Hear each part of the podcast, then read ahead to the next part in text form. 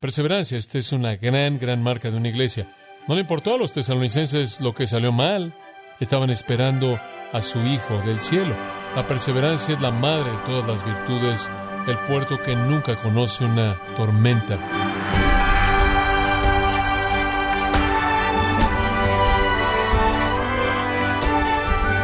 Le damos las gracias por acompañarnos en este subprograma, gracias a vosotros, con el pastor John MacArthur. Hablando de la constancia, Juan Crisóstomo dijo, es el fruto que nunca se marchita, la fortaleza que nunca se rinde, el puerto que nunca conoce una tormenta. No es extraño, estimado oyente, que Pablo agradeciera a Dios por esa virtud de los tesalonicenses. Pero ¿cuáles eran las otras virtudes por las que Pablo estaba agradecido? Bueno, John MacArthur nos muestra tres realidades específicas por la cual Pablo agradecía a Dios por la iglesia de Tesalónica. El título de este mensaje es Gratitud por una iglesia fiel, aquí en gracia a vosotros. La iglesia en Tesalónica fue una iglesia muy especial en la vida y ministerio del apóstol Pablo. Él tuvo el privilegio, bajo la guía del Espíritu de Dios en su vida, de llevar el mensaje del Evangelio al mundo gentil. Y aunque él fue un apóstol a los gentiles, cada vez que él llegó a una nueva ciudad, él fue inmediatamente a la sinagoga y lo primero que hizo fue esforzarse por evangelizar a los judíos y ver si podía ver algunos de ellos venir a la fe en su Mesías. El Señor en su gracia le permitió hacer eso y entonces algunas personas le ayudaron con la evangelización de la población gentil. En los lugares a los que él fue, el Señor le permitió establecer iglesias. Al establecer esas iglesias, obviamente, hubieron algunos grandes gozos, pero no todas esas iglesias le trajeron gozo puro. Estuvo la iglesia corintia, que no le causó un dolor pequeño de corazón.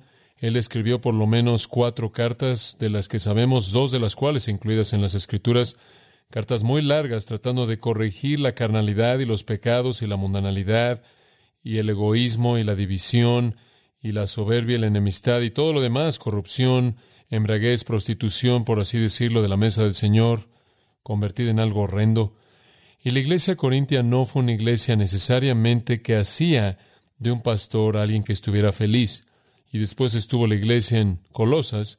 La iglesia en Colosas también luchó por ser fiel al Señor. La iglesia en Colosas se vio atraída hacia la carnalidad y atraída hacia la sensualidad y atraída hacia el misticismo y atraída hacia el legalismo. Y después estuvo la iglesia en Éfeso, soberbia, carecía de humildad, impaciente, siguiendo patrones de pecado de su vida pasada, careciendo de perdón.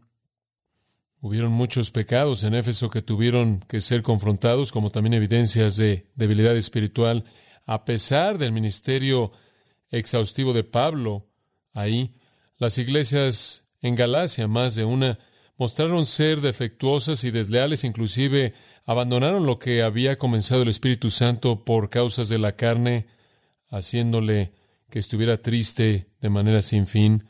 La iglesia filipense, la cual en muchas maneras podría parecer una buena iglesia, fue caracterizada por la discordia, las quejas, la ansiedad y dos mujeres tan contenciosas que distraían tanto esa iglesia que las nombró Pablo en su carta a la iglesia filipense. Cuando él escribió esas iglesias, en toda carta que él escribió, él se dirigió a problemas en la iglesia, cosas que eran tristeza para él, tristezas serias para él. Le robaron su gozo.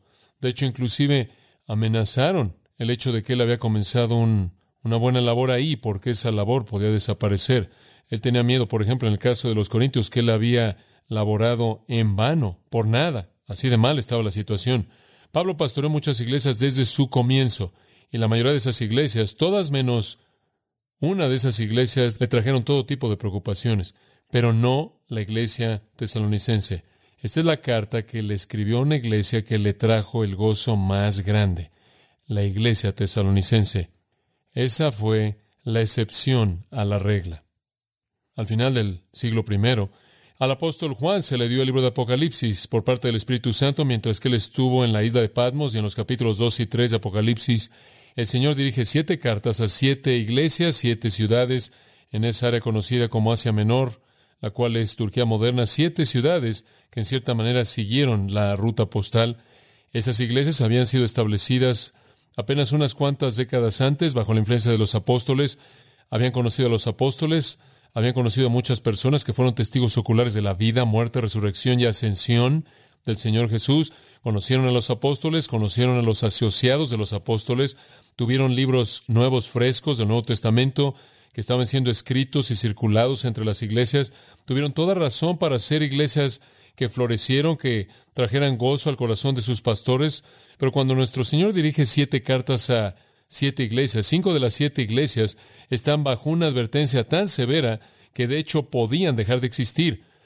Las iglesias que debieron haber quebrantado el corazón del apóstol Juan, que habría sido el último apóstol viviente, y ciertamente habría conocido de estas condiciones y ciertamente habría conocido a detalle cómo el Señor se sintió acerca de ellas cuando Él recibió y escribió las cartas.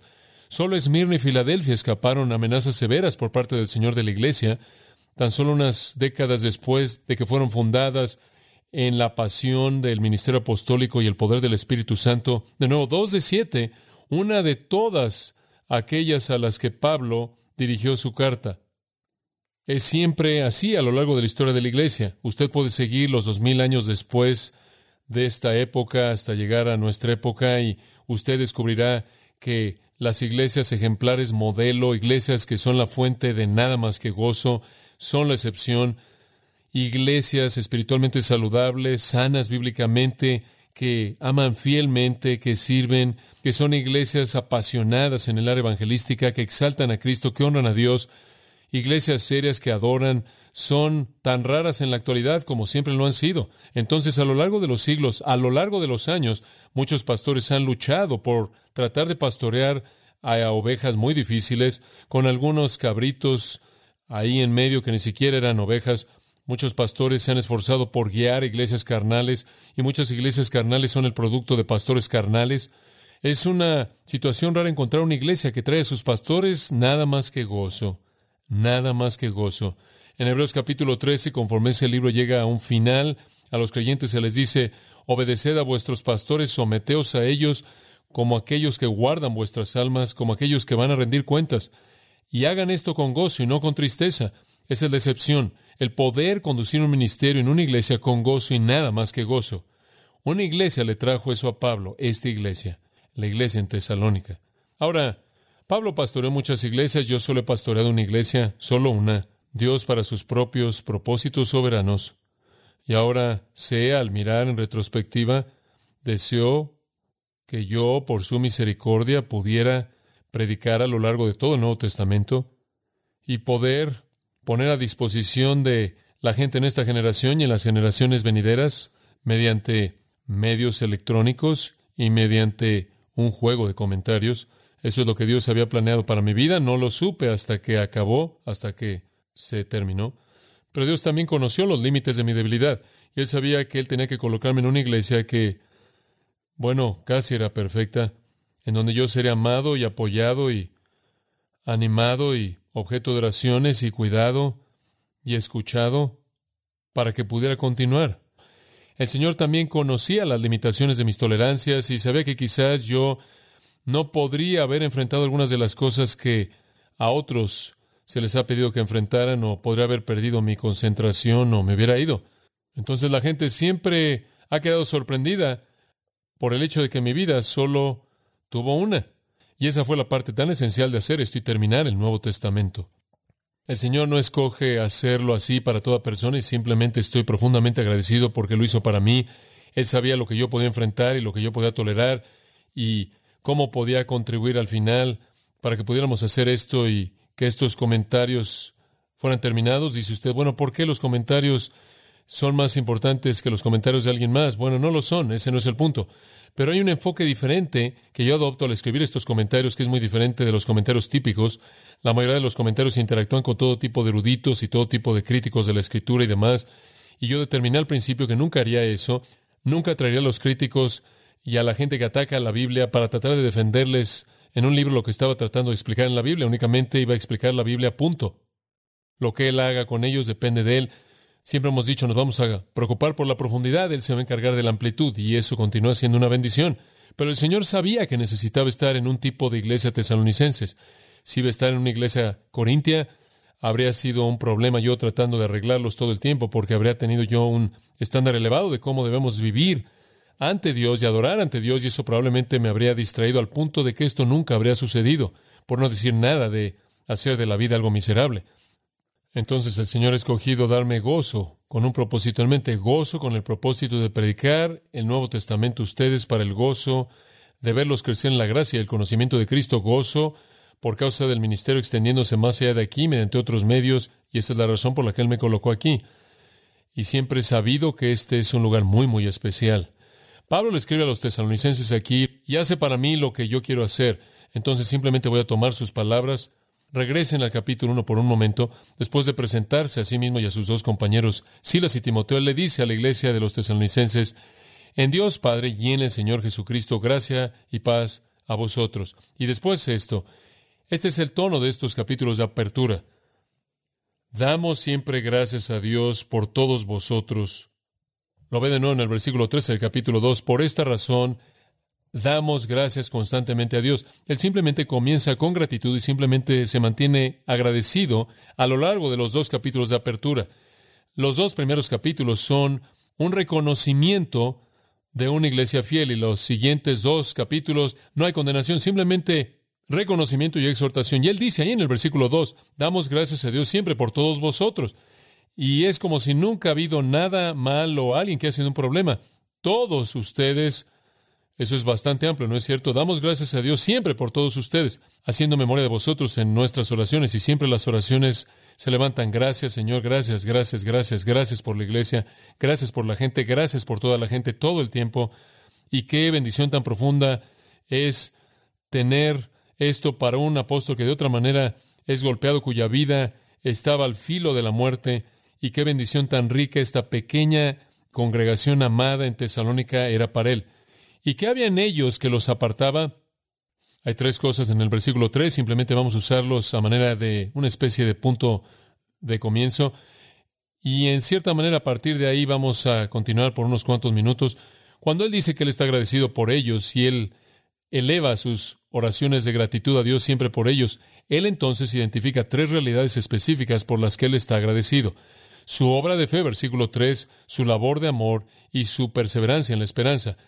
Esas están muy bien pensadas, esas en ninguna manera están presentadas ahí sin pensar, no son simplemente sacadas del aire, están muy bien pensadas y están en el orden correcto, fe, amor, esperanza.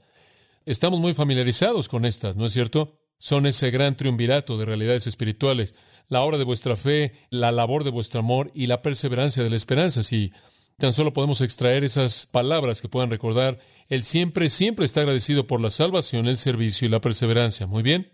En primer lugar, salvación. ¿Qué hizo que esta iglesia fuera una iglesia que produjo gozo para Él y gratitud para Él? Fue que fue salva. Podrán decir, bueno, es algo extraño que decir. Realmente no.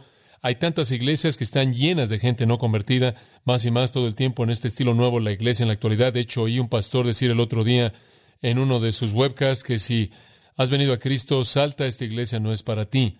Y él lo dijo así, de manera abierta y atrevida. Salte, ya acabamos, no tenemos nada que decirte. Si has venido a Cristo, salte de aquí. Entonces, esa será la iglesia de los no convertidos.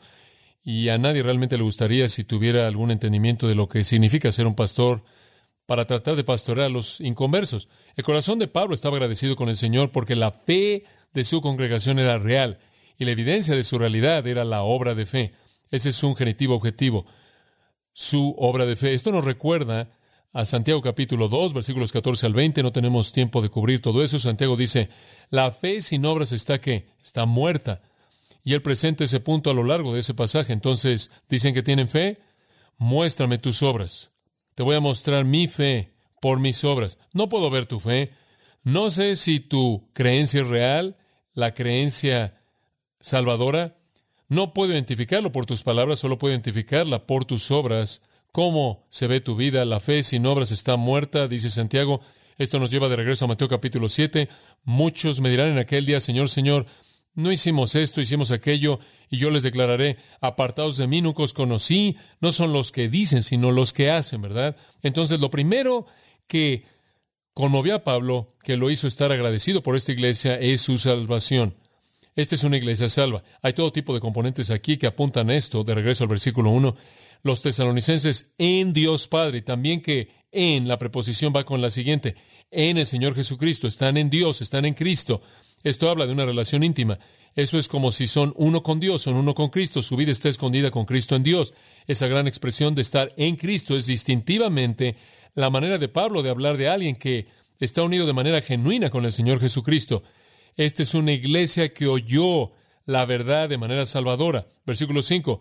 El Evangelio no vino a vosotros en palabra únicamente, sino en poder y en el Espíritu Santo y con plena convicción. En otras palabras, vino, los convenció de pecado y de justicia y de juicio, vieron su pecado por lo que era, creyeron en el Evangelio, abrazaron el Evangelio, vino en poder y en el Espíritu Santo, quien es el agente de conversión, regeneración, transformación.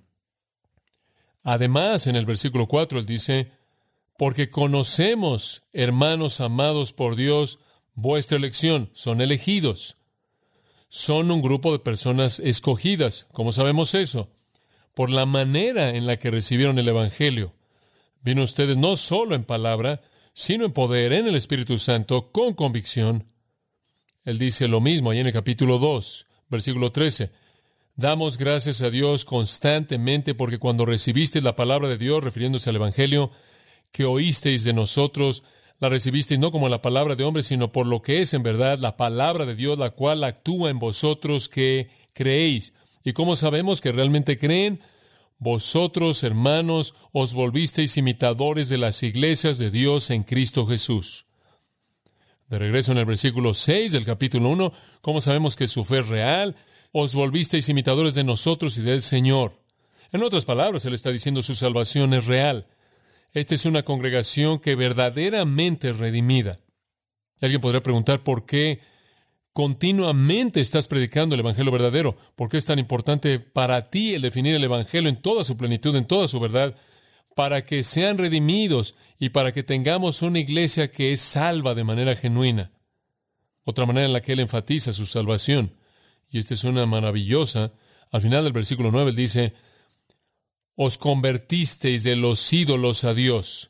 Se volvieron a Dios de los ídolos y el verbo griego ahí es volverse de una vez por todas. Hubo un momento en el tiempo en el que dejaron sus ídolos y se volvieron a Dios, una decisión deliberada por la fe, escogieron al Dios verdadero por encima de otros dioses en todas sus formas.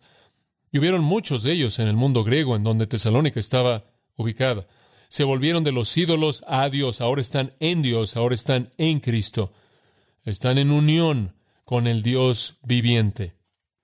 Son elegidos, versículo 4, escogidos por Dios para estar en Cristo.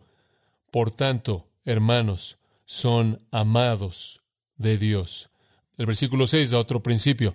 Únicamente la gente que verdaderamente está convertida se vuelve imitadora del Señor, imitadora del Señor. Y sigue el resto del versículo, habiendo recibido la palabra en mucha tribulación con gozo del Espíritu Santo. Usted necesita entender el contexto aquí. Cuando la palabra de Dios vino en primer lugar a la ciudad de Tesalónica en Hechos 17, no voy a tomar el tiempo para verlo, pero en Hechos 17 los apóstoles llegan a Tesalónica y predicaron el Evangelio en la sinagoga judía. Y algunos de los judíos creyeron y después predicaron el Evangelio a los gentiles. Y algunos de los gentiles creyeron, incluyendo algunas de las principales mujeres en la ciudad. Y después los judíos comenzaron a incrementar la hostilidad y la persecución y la tribulación. De hecho, si usted va al capítulo 2 por un minuto, usted encuentra este retrato, versículo 14. Os volvisteis imitadores no solo de nosotros y del Señor, sino de los otros creyentes en las iglesias de Dios en Cristo Jesús. Aquí estamos en Cristo de nuevo, que están en Judea porque vosotros también soportasteis los mismos padecimientos en manos de vuestros propios compatriotas, así como ellos de los judíos. En otras palabras, lo que los judíos le hicieron a los creyentes en Israel y en Jerusalén, los judíos se lo hicieron a ustedes, creyentes judíos en Tesalónica. Se volvieron sus enemigos ardientes. Estos judíos, versículo 15, un versículo muy importante, quienes mataron al Señor Jesús y a los profetas y no se expulsaron, no agradan a Dios, sino que son hostiles hacia todos los hombres, estorbándonos de hablarles a los gentiles para que fueran salvos. ¡Wow! Los judíos estaban tratando de detener cualquier predicación del Evangelio. Esto es lo que Pablo había hecho una vez. Estaban tratando de detener cualquier predicación del Evangelio para que la gente no oyera y fuera salva. Entonces, si usted venía a Cristo, usted venía a Cristo en contra del odio y el veneno y la hostilidad y el enojo y la persecución de sus propios compatriotas, los judíos, e inclusive los gentiles. Fueron tratados con mucho odio porque ellos habían abandonado a sus dioses. El punto aquí es que hubo un precio para convertirse en un creyente. Había un precio cero que pagar y usted podría terminar en la prisión. Arrastraron a Jasón en Tesalónica, lo sacaron de su propia casa, amenazaron su vida y querían ir detrás de todas estas personas que creyeron. La persecución siempre fue inminente, inclusive la muerte fue una realidad y una posibilidad. Tomar su cruz, Jesús dijo, puede ser una experiencia que la gente de hecho podía llegar a enfrentar. Entonces Pablo dice, ustedes son una iglesia salva. Yo lo sé, lo sé porque en medio de tomar esa decisión tuvieron que enfrentar la hostilidad y el odio y la ira de judíos y gentiles. De regreso al versículo 6. Toda esa hostilidad escrita en el 14, 15 y 16 no pudo quitar el gozo del Espíritu Santo. Ahora esto fue algo sorprendente acerca de una iglesia. Una iglesia nacida en este tipo de persecución va a tener a creyentes verdaderos, porque la gente no se va a unir si no es real. El precio es demasiado alto. El segundo elemento por el cual él está agradecido es por su servicio, su servicio. Se caracterizan de regreso en el versículo 3 por la labor de amor. Ese es un amor que produce un trabajo duro, motivado por amor, un esfuerzo incesante debido al amor. No solo amaban al Señor, sino el énfasis aquí es que se amaban el uno al otro. Servían motivados por el amor. El hecho de que servían necesita ser traído al final del versículo 9 en donde estuvimos hace un minuto, cómo os convertisteis de los ídolos a Dios para servir al Dios vive verdadero. Comienza a servir a Dios y después llega a servir a otros. Y por cierto, la palabra servir en el versículo 9 es douló, lo cual significa ser un esclavo. Se volvieron de los ídolos a Dios para estar esclavizados al Dios vivo y verdadero. Se volvieron esclavos de Dios y se volvieron siervos el uno al otro. Debemos nuestra lealtad primordial a nuestro Señor, somos sus esclavos y prestamos servicio a otros motivados por el amor. Como consecuencia, él dice acerca de ellos, os volvisteis, versículo 7, un ejemplo a todos los creyentes en Macedonia y Acaya. Se volvieron una iglesia modelo, un patrón para que otras iglesias lo siguieran. Y aquí estaban estableciendo el estándar para todos los que creen debido a su servicio generoso, amoroso.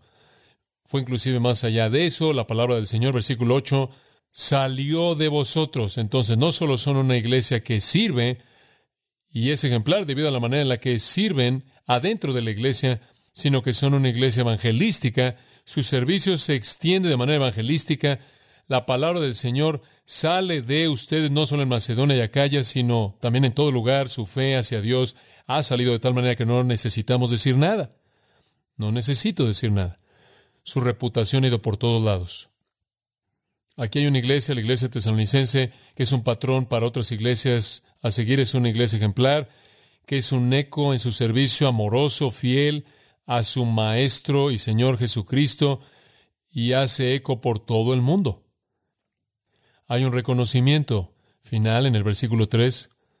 En primer lugar, él está agradecido porque esta es una iglesia salva y una iglesia que sirve. Y en tercer lugar, es una iglesia que persevera. Persevera en la esperanza se caracteriza por la perseverancia en la esperanza. Persevera, perseverancia. Esta es una gran, gran marca de una iglesia. No le importó a los tesalonicenses lo que salió mal. Este tipo de perseverancia, Juan Crisóstomo dijo, es la raíz de toda la bondad, la madre de la piedad, el fruto que nunca se seca, la fortaleza que nunca es derribada, el puerto que nunca conoce una tormenta. La perseverancia es la madre de todas las virtudes, la reina de toda la virtud, el cimiento de la acción correcta, la fuente de paz y calma, paciencia. Tenemos una esperanza tenaz aquí. Y así la tuvieron los tesalonicenses. En medio de todo el sufrimiento y pruebas y todos los problemas en esa época en el mundo, versículo 10 dice, estaban esperando a su Hijo del cielo. Estaban esperando a su Hijo del cielo. Esa es su esperanza. Esa es su esperanza. Creo que iglesias que no quieren hablar de la segunda venida no ayudan a su congregación. Vivimos a la luz de la segunda venida, estamos esperando a su Hijo, no estamos esperando la tribulación, no estamos esperando al anticristo, estamos esperando a Cristo. Más adelante en el capítulo 4, versículos 13 al 18, Pablo describe el rapto y el tiempo en el que Jesús vendrá y nos llamará a su presencia. Estamos esperando a su Hijo de los cielos, a quien resucitó de los muertos. Esto es Jesús quien nos salva de la ira venidera. Esta es una iglesia perseverante porque su esperanza está anclada en el futuro, lo que Dios ha preparado para aquellos que le aman, lo cual ojo no ve y oído no oye y no ha entrado en el corazón del hombre, no las puede conocer de manera empírica, no las puede conocer de manera racional, está escondido, pero esperamos aquello que no hemos visto. Y el que tiene esta esperanza en Él, primera Juan dice, se purifica a sí mismo. Pablo le dijo a los corintios, podrán usar una dosis de esto, capítulo 15. Sean perseverantes, inamovibles, siempre abundando en la obra del Señor, sabiendo que Vuestro trabajo no es en mano en el Señor. ¿Qué quiso decir con eso?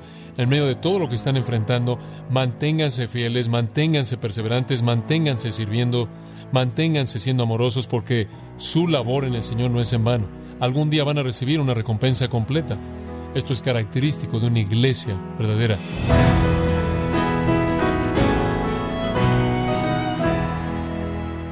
John nos mostró el agradecimiento de Pablo por la fidelidad de la iglesia en Tesalónica, reflejada en la salvación que poseían, el servicio que ofrecían y la resistencia que tenían. Este fue el mensaje gratitud por una iglesia fiel, aquí en gracia a vosotros.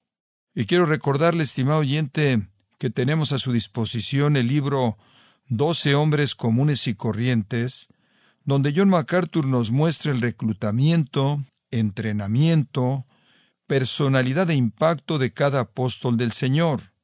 Puede adquirirlo en nuestra página en gracia.org o en su librería cristiana más cercana. Si tiene alguna pregunta o desea conocer más de nuestro ministerio, como son todos los libros del pastor John MacArthur en español o los sermones en CD, que también usted puede adquirir, escríbanos y por favor mencione la estación de radio por medio de la cual usted nos escucha en gracia a vosotros. Es importante conocer no solo el país y ciudad de donde usted nos escucha, sino también la radio. Para quienes contactan nuestro ministerio por primera vez, pueden solicitar una copia del mensaje de promoción sin costo alguno, un mensaje por oyente únicamente. Si usted vive en los Estados Unidos o Puerto Rico, escríbanos a Gracia Vosotros, P.O. Box 4000, Panorama City, California 91412. O puede escribirnos a través del siguiente correo electrónico radio arroba bueno, en nombre de John MacArthur y el personal de este organismo, queremos darle las gracias por su tiempo y sintonía y queremos pedirle que no deje de orar por este ministerio, como también por la estación de radio por la cual usted nos escucha de lunes a viernes. Este es su amigo Miguel Contreras, invitándola a que sintonice nuestra próxima edición para que juntos continuemos desatando la verdad de Dios un versículo a la vez no se lo pierda, aquí en Gracia Vosotros.